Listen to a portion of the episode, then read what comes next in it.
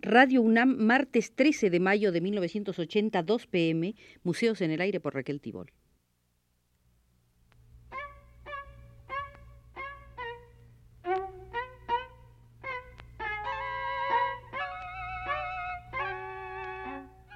Museos en el Aire.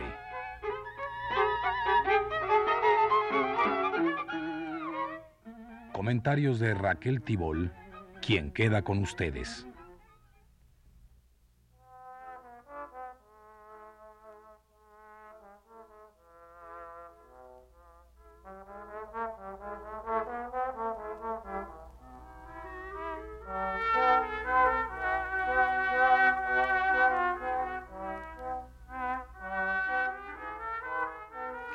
Próximo 30 de mayo cumplirá 80 años de edad un artista de vasta labor, quien, al igual que otros que florecieron durante el ejercicio democrático del arte, quedó relegado en estas décadas de elitismo y arte para empresarios.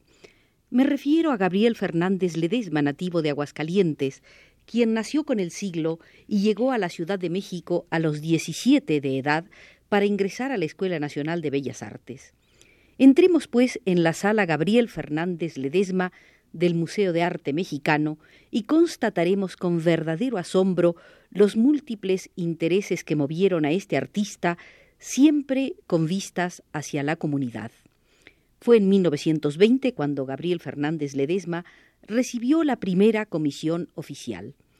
José Vasconcelos lo comisionaba para realizar nuevos diseños de azulejos con el objeto de aplicarlos a la decoración arquitectónica. En 1921 conoce el álbum de grabados de Jean Charlotte sobre el Vía Crucis y despierta en él un interés por la estampa que perduraría muchos años. Comenzó a grabar aún antes de conocer a Charlotte animador este indiscutido del florecimiento del grabado a partir de los años 20. Las primeras gubias de Fernández Ledesma las hizo él mismo con varillas de paraguas. Para sus primeros trabajos utilizó madera de hilo. En 1922 se fue a Brasil con Roberto Montenegro para decorar el pabellón de México en la exposición del centenario de la independencia brasileña. Ese pabellón lo construyeron en Río de Janeiro los arquitectos Obregón Cilia y Tarditi. En 1925 fundó y dirigió el Centro Popular de Pintura Santiago Rebull, donde hubo que trabajar superando muchísimas deficiencias materiales. Los alumnos hacían sus grabados en pedazos de cámara de automóvil, pero el entusiasmo del maestro se contagió a los alumnos y el Centro Popular de Pintura Santiago Rebull llegó a desarrollar una labor importante y pudieron hacerse ahí trabajos de Aguafuerte y Punta Seca. Ahí se formaron Everardo Ramírez, Fernando Castillo, Jesús Escobedo y muchos otros.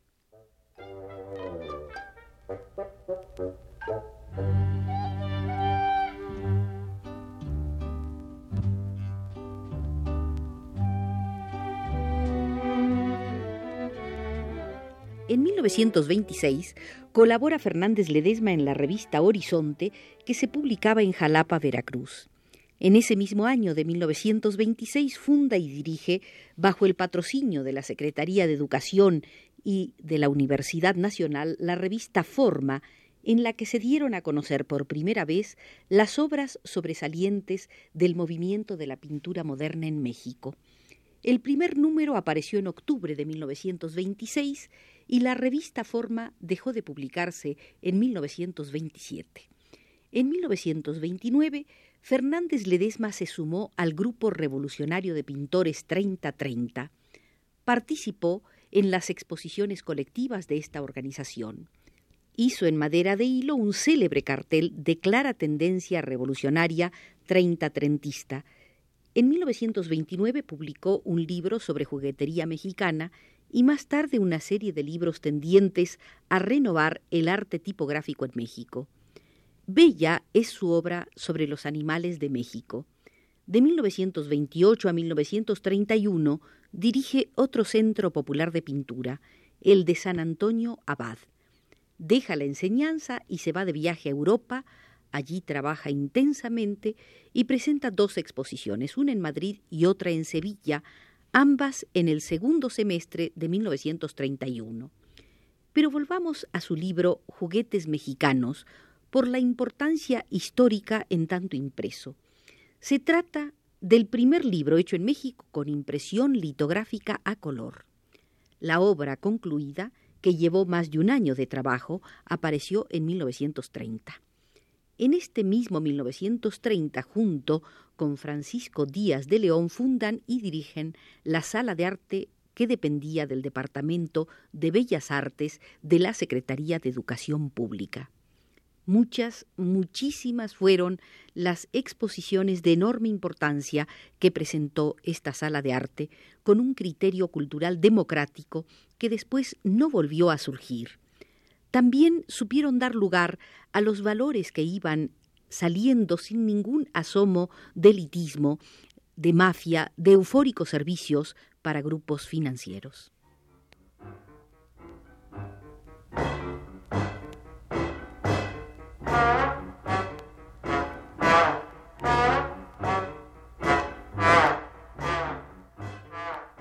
Como ilustrador, la obra de Gabriel Fernández Ledesma es muy importante. Muchos son los libros que se iluminaron con sus grabados.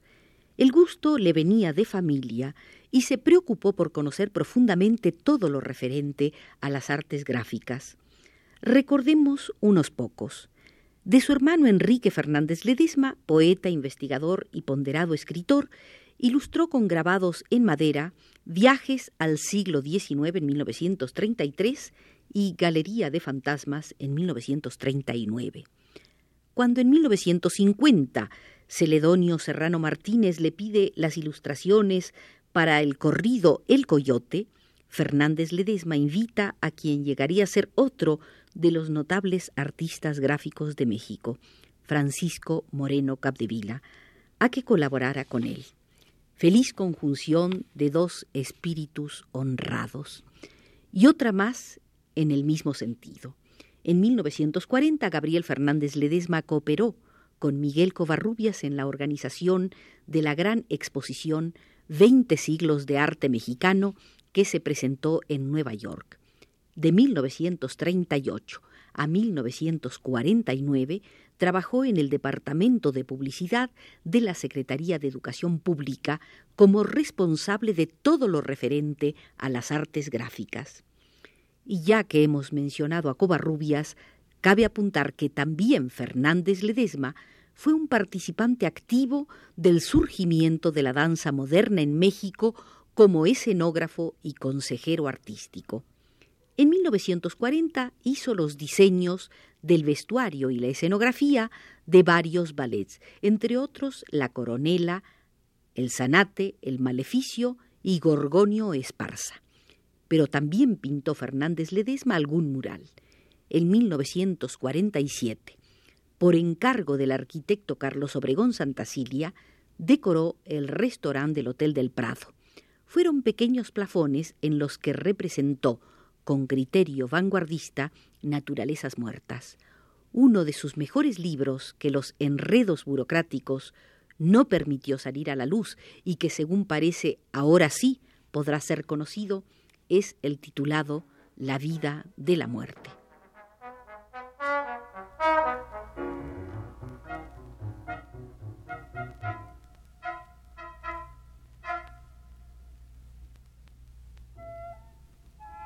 En esta visita que estamos realizando a la Sala Fernández Ledesma del Museo de Arte Mexicano, de este hombre que fue jefe de la sección de artes plásticas de la Liga de Escritores y Artistas de Revolucionarios, creo de impostergable necesidad que revisemos algunos de los textos escritos por él para presentar algunas de las exposiciones de la sala de arte.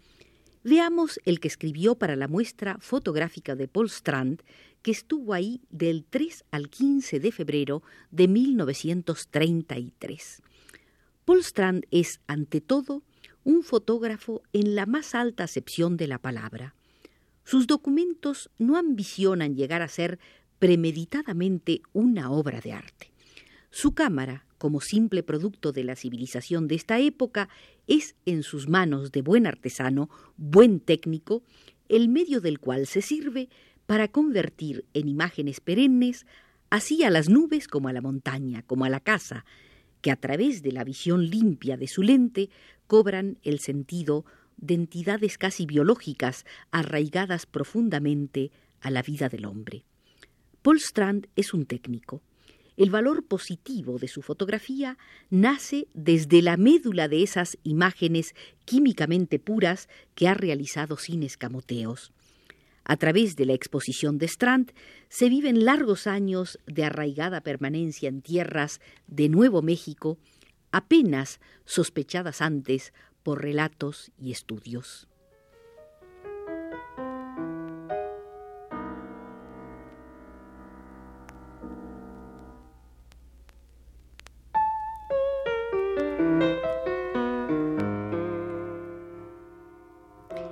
Marzo de 1933, la Sala de Arte de la Secretaría de Educación Pública presenta una exposición de escuelas al aire libre y Fernández Ledesma escribe para el catálogo los siguientes párrafos.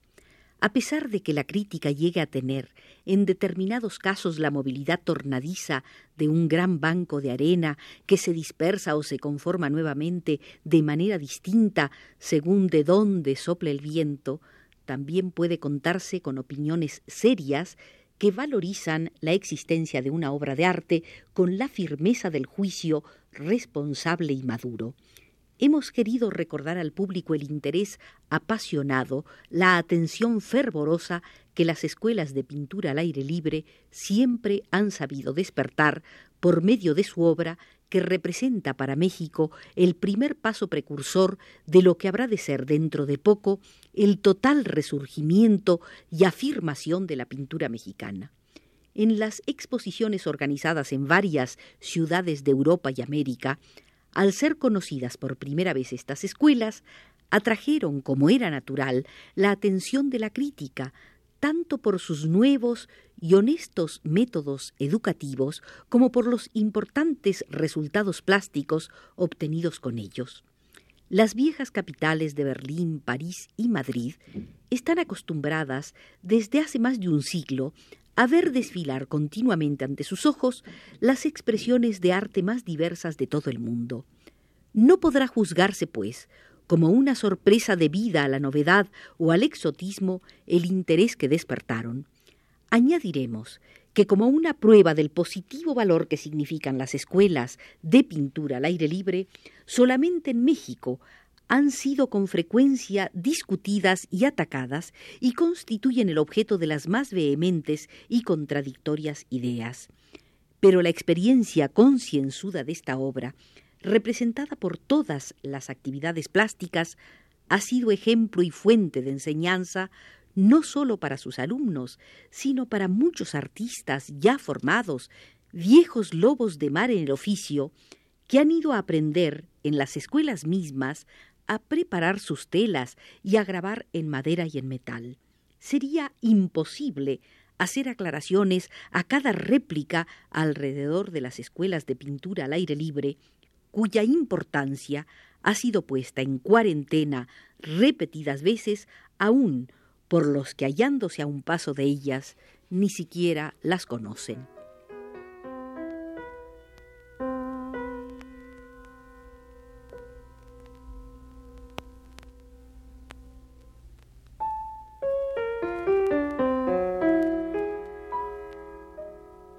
Último, veamos del texto escrito para la exposición de carteles que la Sala de Arte presentó entre el 22 de febrero y el 20 de marzo de 1934. Decía Fernández Ledesma, el cartel es un medio particular de expresión gráfica. Cumple su cometido cuando logra asociar en el espíritu del espectador, en primer término, una atracción de interés o curiosidad irresistibles a un convencimiento respecto de su contenido. Para ser eficaz en una y otra condiciones, el cartel debe impresionar desde el primer momento, vaciando de una vez la belleza sugestiva de las imágenes de su campo, donde se desarrollan los más interesantes juegos de geometría y de color. El cartel debe estar estructurado en el mismo andamiaje geométrico de la tipografía o la composición mural. Debe bastarse asimismo como todo organismo y contener en su orden su principio y su fin. Puede ser el cartel una obra simplemente tipográfica o bien uniendo a su texto o relato las imágenes plásticas del dibujo, la pintura, el grabado o la fotografía, constituir un todo organizado, sujeto a leyes de equilibrio en sus elementos para obtener así los resultados de una expresión sintética de claridad y fuerza. Entre los ejemplos más típicos de estas aplicaciones está la colaboración de los pintores, grabadores y fotógrafos al servicio de propagar determinada idea. Igualmente patentes se nos muestran los esfuerzos del tipógrafo y el impresor en el trabajo de conjunto. Junto a la riqueza de medios de realización gráfica de la cartelería francesa y alemana, se destaca en contraste violento la cartelería rusa de los últimos tiempos, que nunca se propone en ningún caso llegar al lujo ni lo necesita, pues consigue dentro de sus ediciones económicas una fuerza de disuasión, de claro mensaje y en consecuencia de una gran belleza. Nuestros carteles mexicanos se sitúan convencidos de su honradez humilde. Juzgamos que el esfuerzo inicial de México en tal sentido comienza a dejar de ser desorientado. Necesitamos tanto el cartel como difusor de ideas como necesitamos del cine, el radio, el teatro, cualquier otro medio que se dirige siempre a la colectividad. La voz del buen cartel siempre se escucha.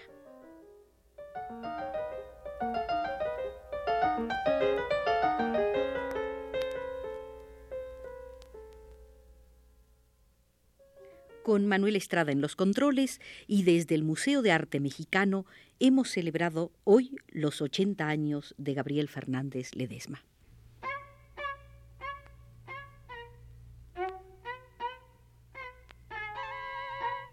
Museos en el aire.